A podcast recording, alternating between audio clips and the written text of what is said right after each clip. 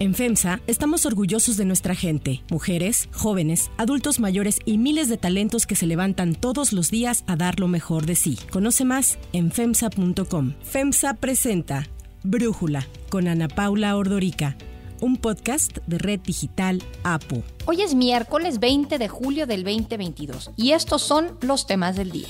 Sigue grave la crisis de agua en el norte de México. Estados Unidos solicitará en las próximas horas iniciar consultas con México bajo el TEMEC por inconformidad con la política energética del gobierno de López Obrador.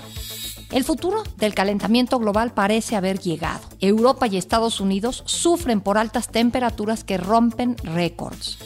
Twitter gana el primer round contra Elon Musk. Jueza fija para octubre el inicio del juicio para definir si debe comprar la red social. Pero antes vamos con el tema de profundidad.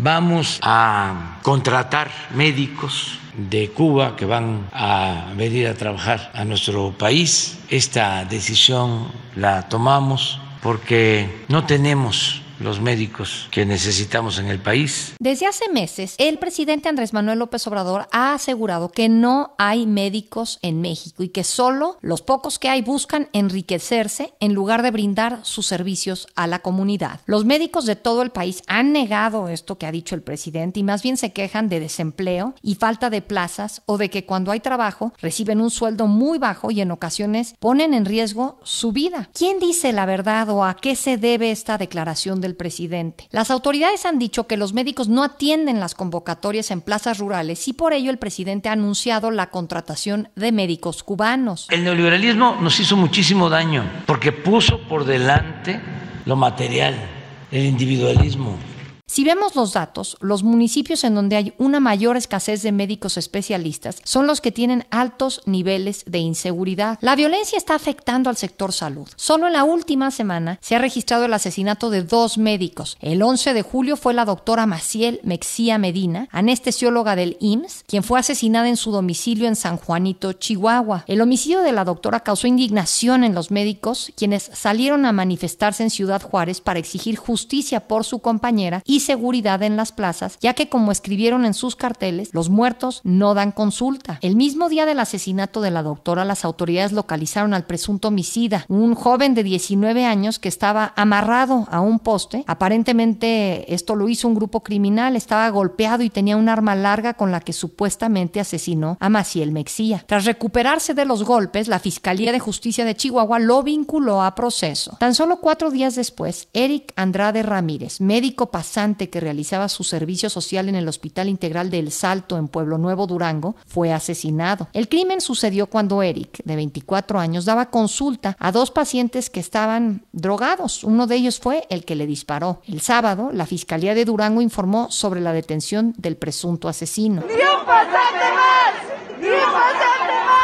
Médicos y estudiantes exigieron medidas de seguridad y propusieron eliminar el servicio social ya que es de alto riesgo para ellos. Además, 54 federaciones, asociaciones y colegios médicos de México también protestaron contra la inseguridad. Sin embargo, la propuesta de eliminar el servicio social no fue aceptada por el secretario de Salud, Jorge Alcocer, quien ayer informó que las prácticas son una necesidad académica. No es oportuno, no es aconsejable el que se suspenda ese proceso de formación tan importante que tienen los médicos jóvenes que están a punto de recibirse. Pero sin embargo, pues se revisan las condiciones de seguridad y desde luego no podemos dejar a un lado los sitios más lejanos o que tengan condiciones no del todo seguras. Además, el titular del IMSS, Zoé Robledo, anunció que el gobierno federal abrirá una convocatoria permanente para la contratación de médicos especialistas, ya que en la invitación pasada solo se logró contratar el 18% de las 14 mil plazas ofrecidas. El presidente López Obrador dijo, a modo de consuelo, que el déficit de médicos especialistas no solo ocurre en México, que ocurre en todo el mundo. Nosotros, buscando cómo resolver el problema, nos planteamos vamos a traer médicos de otros países, pero tampoco hay, porque la política neoliberal, acuérdense, que se aplicó en todo el mundo.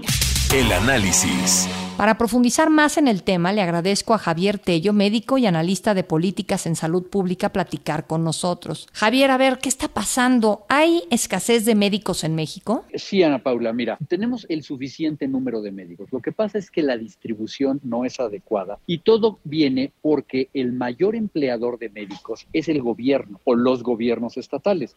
Lamentablemente el gobierno de México y los sistemas de salud se han convertido en un monopsonio en el cual es el único lugar en donde tú puedes tener un empleo. Por lo tanto, los salarios no son los convenientes y por lo tanto es que se rechazan tantas plazas en lugares donde no son interesantes. Cuando a ti te dicen que un médico especialista se va a ir a un lugar lejano, hay que entender que el nivel salarial que va a ganar no le va a dar para poder ejercer adecuadamente, cosa que no ocurre en una población urbana donde él podría tener otras opciones además de su plaza oficial. Es por eso que hablan de que faltan médicos y los médicos no se quieren ir. Cuando, perdón Ana Paula, lo que ocurre en todo el mundo es que cuando en el planeta, cuando tú quieres llevar a médicos a lugares lejanos, les tienes que ofrecer salarios que son varias veces superiores a los normales. Entonces, ¿qué podemos pensar, por ejemplo, de este tema de la contratación de médicos cubanos? Algunos afirman que si bien unos sí pueden ser médicos, otros son más bien activistas políticos. Bueno, lo que se ha dicho y lo que se sabe es que, número uno, los pocos médicos que vienen en estas misiones,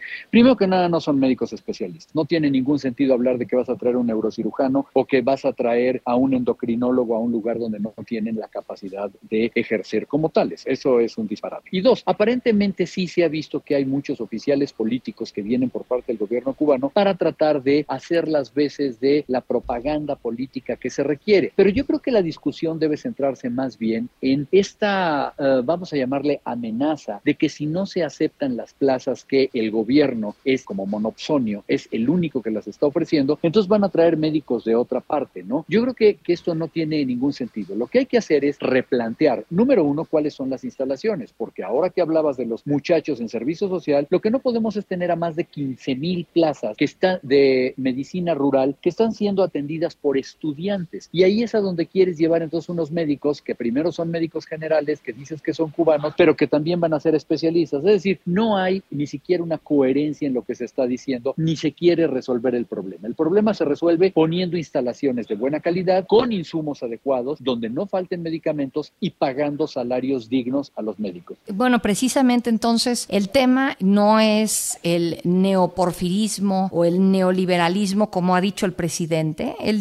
dice que es por eso que está la situación grave y el titular del IMSS, Zoe Robledo, ha dicho que ellos son los que están modificando para mejorar las cosas. ¿Tú lo sientes o lo ves como que esto está ocurriendo, Javier? No, Ana Paula, absolutamente no. Lo que se está queriendo hacer es darle la vuelta al mismo sistema que teníamos. Lamentablemente el sistema que hemos tenido hace 70 años es un sistema que se basa en las instituciones, un sistema en el cual no se han mejorado las condiciones laborales para los profesionales de la salud y es un sistema que tampoco le da mejores opciones a los pacientes. Tú como paciente, que no está pensado en el paciente, deberías ir hacia el médico que tú quisieras, el que te quedara más cercano o el más Hoy en día los pacientes no pueden acudir a la plaza que ellos quieren y el médico no puede ejercer adecuadamente en donde quisiera porque está sujeto a las limitaciones contractuales que tiene y al poco salario que se le está dando. Lo que se quiere hacer es dar una solución sin cambiar de raíz el problema. El problema es pensar en un sistema de salud que de verdad piense en los pacientes y que quiera solucionar el problema de los pacientes, no que los pacientes solucionen el problema de los servicios de salud. Yo en alguna ocasión leí el programa de salud y cómo funciona esta atención de médicos y ciudadanos en Costa Rica y me pareció muy interesante. El número de médicos por uh -huh. habitante. Claro que Costa Rica es un país mucho más chiquito que México, pero yo te quisiera preguntar si hay claro. algún modelo que tú veas a nivel internacional que te parecería que México podría emular. Digo, ya ves que el presidente nos ha dicho que vamos a ser como Dinamarca, pero dejando eso de lado, ¿qué ves tú por ahí? Bueno, lo primero que hay que entender es que el discurso discurso está realmente cegado por una cuestión que es la de la gratuidad. Eso no existe. Primero que nada nos tenemos que quitar esa venda de los ojos. Costa Rica, Colombia, que tiene un excelente sistema, Chile, por ejemplo, y evidentemente los países europeos y Gran Bretaña, todos ellos tienen un sistema de seguridad que al final es pagada por los pacientes. Una suerte del seguro popular que teníamos en el caso de Costa Rica o de Colombia. ¿sí? Lo que no podemos hacer es pensar que sin incrementar el gasto en salud, que hoy en día es uno de los más bajos que tiene a nivel gubernamental, en México es de los más bajos que hay en la OCDE, se puede pagar todo. No puedes prometer un servicio gratuito. Creo que el esquema que teníamos de financiamiento a la salud del seguro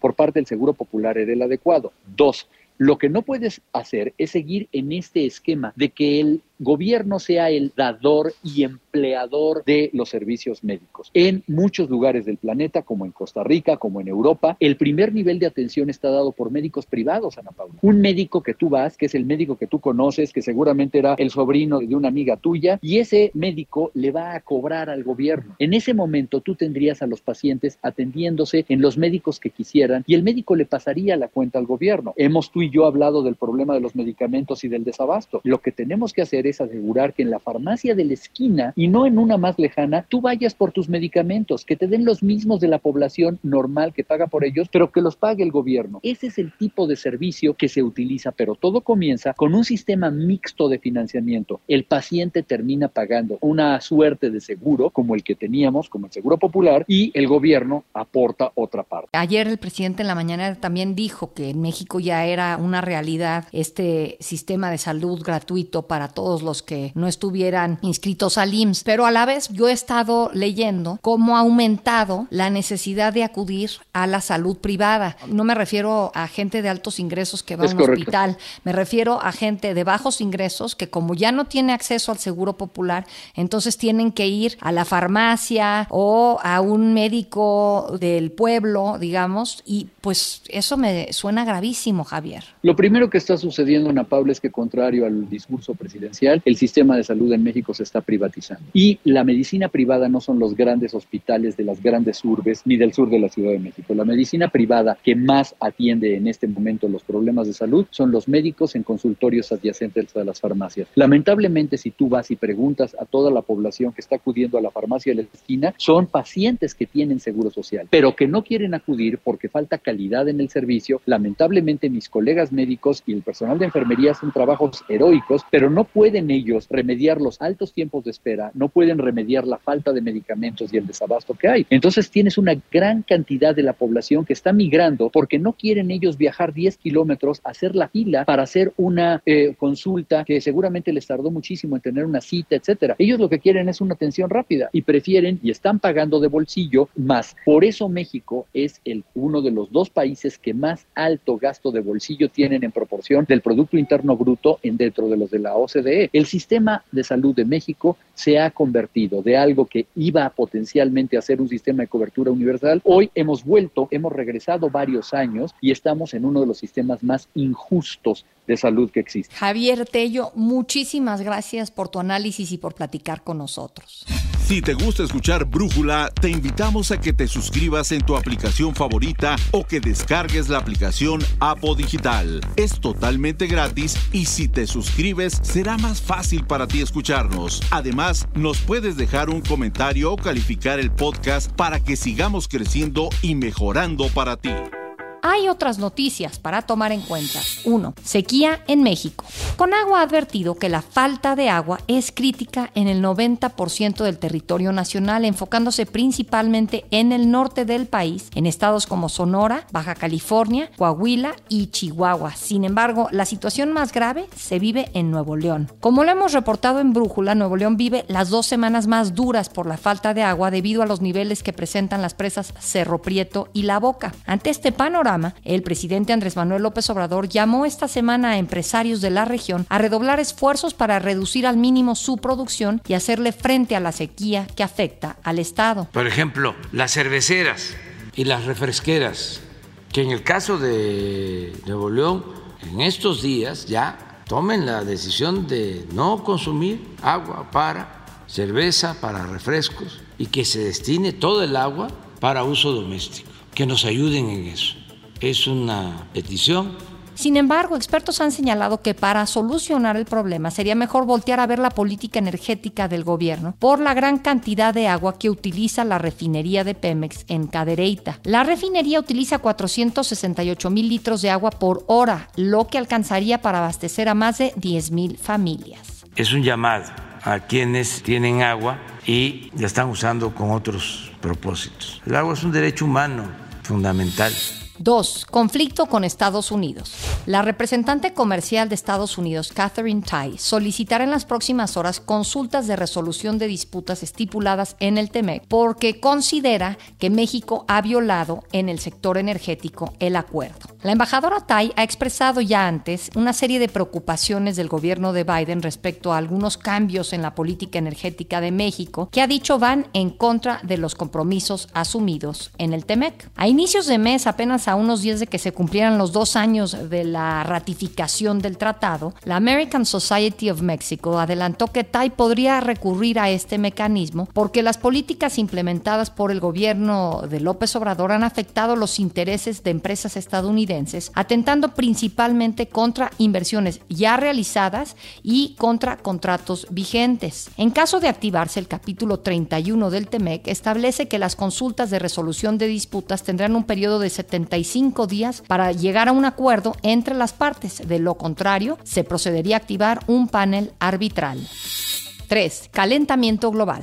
Las altas temperaturas rompieron récords históricos en Reino Unido. Ayer, por primera vez, superaron los 40 grados centígrados en este marco de una ola de calor que azota gran parte de Europa. En el aeropuerto de Heathrow, en Londres, se registró 40.2 grados. Es la primera vez que se llega a esta temperatura. Para Brújula, Julio Godínez, periodista en Bruselas, en Bélgica, en donde también ha habido altísimas temperaturas, nos habla sobre esta ola de calor en Europa. Trenes cancelados, vías del tren derretidas, asfalto derretido es lo que dejaron los 40 grados de temperatura que se pudieron sentir en el Reino Unido. Europa enfrenta su segunda ola de calor de este año, lo que ha dejado incendios y gente fallecida principalmente en España y en Portugal. La ola de calor coincide con que cerca de la mitad de la Unión Europea está actualmente bajo riesgo de sequía debido a la prolongada falta de lluvias. La Organización Meteorológica Mundial afirmó que estas fuertes olas de calor serán cada vez más frecuentes durante las próximas décadas y advirtió que la tendencia negativa en el clima continuará al menos hasta el año 2060. Para hacer más complicado el problema, Julio Godínez asegura que Europa no se encuentra preparada para este tipo de temperaturas. Estas temperaturas son temperaturas a las que los europeos no están acostumbrados, tampoco las casas, tampoco los edificios. No existen aires acondicionados como en algunas zonas de, México donde las casas están preparadas para, para este tipo de altas temperaturas. En Europa no, no existen estos aires acondicionados y este problema, bueno, es una consecuencia directa, dicen los expertos, de la crisis climática. 4. Musk al banquillo una jueza estadounidense falló en contra del multimillonario Elon Musk, quien había pedido a la justicia retrasar el juicio por la demanda que Twitter presentó en su contra para obligarlo a concretar la compra de la red social. La jueza Kathleen St. Jude McCormick, con sede en Delaware, resolvió que el juicio deberá iniciar en octubre, debido a la nube de incertidumbre que pende sobre Twitter. Para Brújula, Emilio Piso Saldaña nos explica por qué la sentencia ha sido considerada como un fuerte golpe para Elon Musk una jueza ha permitido a Twitter la posibilidad de contar con un juicio expedito, es decir, tendrá una duración de cinco días y se llevará a cabo en octubre, contrario a lo que estaba solicitando Elon Musk, que era retrasar el juicio a febrero del 2023. Esto podemos considerarlo una primer victoria para Twitter y los razonamientos de la jueza incluyen que la petición de que fuera un juicio expedito no solo no es frívola, sino que incluso el retrasar este juicio puede implicar a Twitter sufrir un daño irreparable. La red social quiere obligar a Musk a cumplir su promesa de comprar En 54.20 dólares por acción, tal como se comprometió en abril pasado. Musk, quien se retractó de su intención de compra hace unos días, dice que Twitter no le ha dado información completa sobre las cuentas falsas, además de que ha violado el acuerdo de venta al despedir a altos gerentes y empleados. Esto nos dice Emilio Pisu Saldaña sobre la importancia del juicio y el contexto en el que se dará. Estamos frente a una de las batallas, como decía, legales más relevantes en la historia de las tecnológicas y es relevante además que que se lleva a cabo en el estado de Delaware, en donde la mayoría de las empresas tecnológicas hoy tienen firmados los contratos que conforman sus empresas. Y la juez que hoy está llevando el caso es famosa precisamente por votar a favor de las causas nobles que las compañías puedan presentar, por lo que Elon Musk no es el favorito por lo pronto en las apuestas. Yo soy Ana Paula Ordorica, Brújula lo produce Batseba Feitelson. En la redacción, Airam Narváez. En la coordinación y redacción, Christopher Chimal. Y en la edición, Cristian Soriano. Los esperamos mañana con la información más importante del día. Oxo, Farmacias ISA, Cruz Verde, Oxo Gas, Coca-Cola FEMSA, Invera, Torrey y PTM son algunas de las muchas empresas que crean más de 245 mil empleos tan solo en México y generan valor como parte de FEMSA. FEMSA presentó Brújula con Ana Paula Ordorica, un podcast de Red Digital APO.